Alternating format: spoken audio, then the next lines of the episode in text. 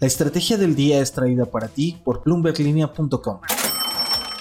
Muy buenos días. Crece la polémica del tren Maya en todos los frentes. Hablamos de las últimas noticias en torno a la obra y también la actualización en los costos. También nos acercamos al dato oportuno del PIB de México. ¿Qué podemos esperar? Y en asuntos corporativos, la dueña de Louis Vuitton y Walmart. ¿A quién le fue bien y a quién le fue mal? ¿De qué estamos hablando?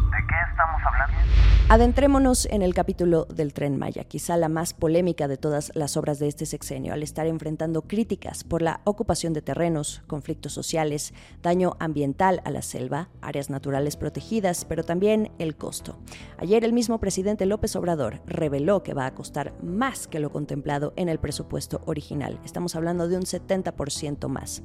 La nueva cifra es de entre 15 mil y 20 mil millones de dólares, si se consideran los 11 mil 800 millones de dólares que estaban contemplados en un principio.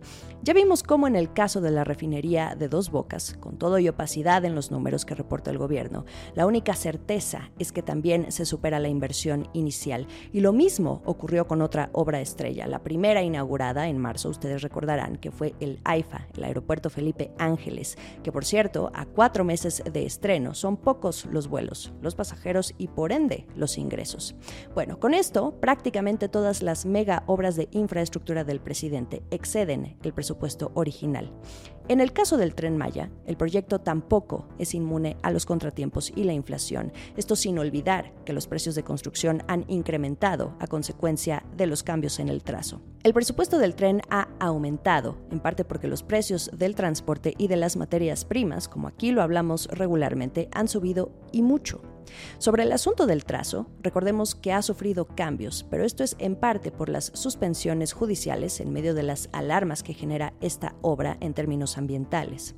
El tren Maya no deja de dar de qué hablar. Apenas el lunes, el presidente confirmó que Grupo México, del empresario minero Germán Larrea, el mismo que también anda buscando pugnar por Banamex, ya no estaría a cargo del tramo más polémico, que es el tramo 5, el mismo que también muy al principio buscaba construir la gestora de fondos más importante en este mundo, que es BlackRock.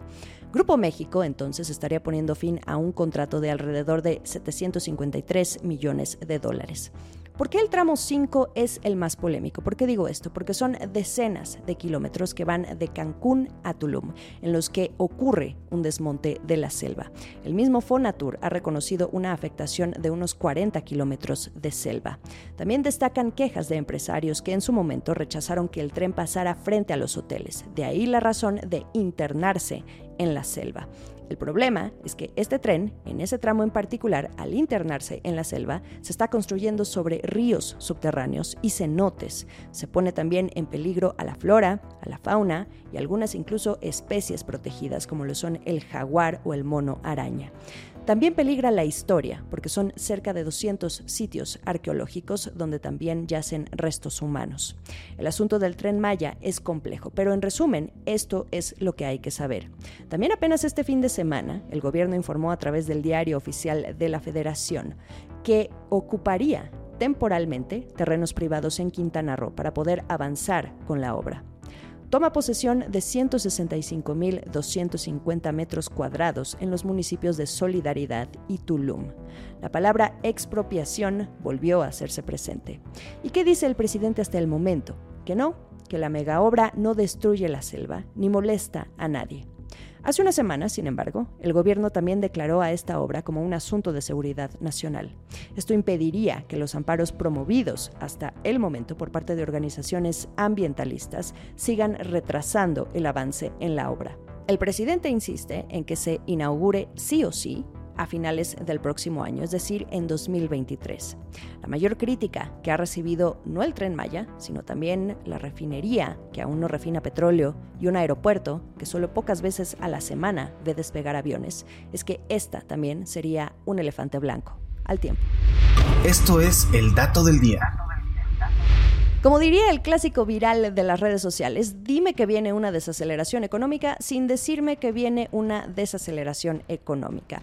El viernes vamos a conocer la estimación oportuna de cuánto creció México en el segundo trimestre de este año. Es la antesala al dato final que se va a dar a conocer en un mes, el 25 de agosto, pero suele estar muy pegado. De ahí la relevancia a lo que vayamos a conocer este viernes. Ya el lunes también tuvimos otro dato clave, el indicador global de actividad económica de México, que es el IGAE. Este registró una caída de 0.2% mensual en mayo.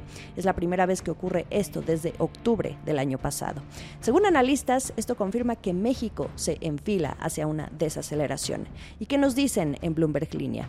Recordemos que en el primer trimestre el PIB creció 1% trimestral, pero esta contracción que muestra el IGAE en mayo se espera que inicie esa desaceleración, justo a dos años del gran confinamiento por la pandemia. Se ve también un menor impulso en la demanda. Las actividades terciarias fueron las que más retrocedieron. Esto se refiere al comercio, los servicios, lo más ligado al consumidor final. Monex estima que el PIB de México crezca por ahí del 0.9% trimestral. El más optimista, sin embargo, es Banorte. Calificó de modesta esta contracción que nos presentó el IGAE en mayo y calcula un crecimiento de 0.7%. La elevada inflación sigue siendo el mayor riesgo de los riesgos. Esperemos al viernes. Apúntenlo en su agenda. Temporada de reportes.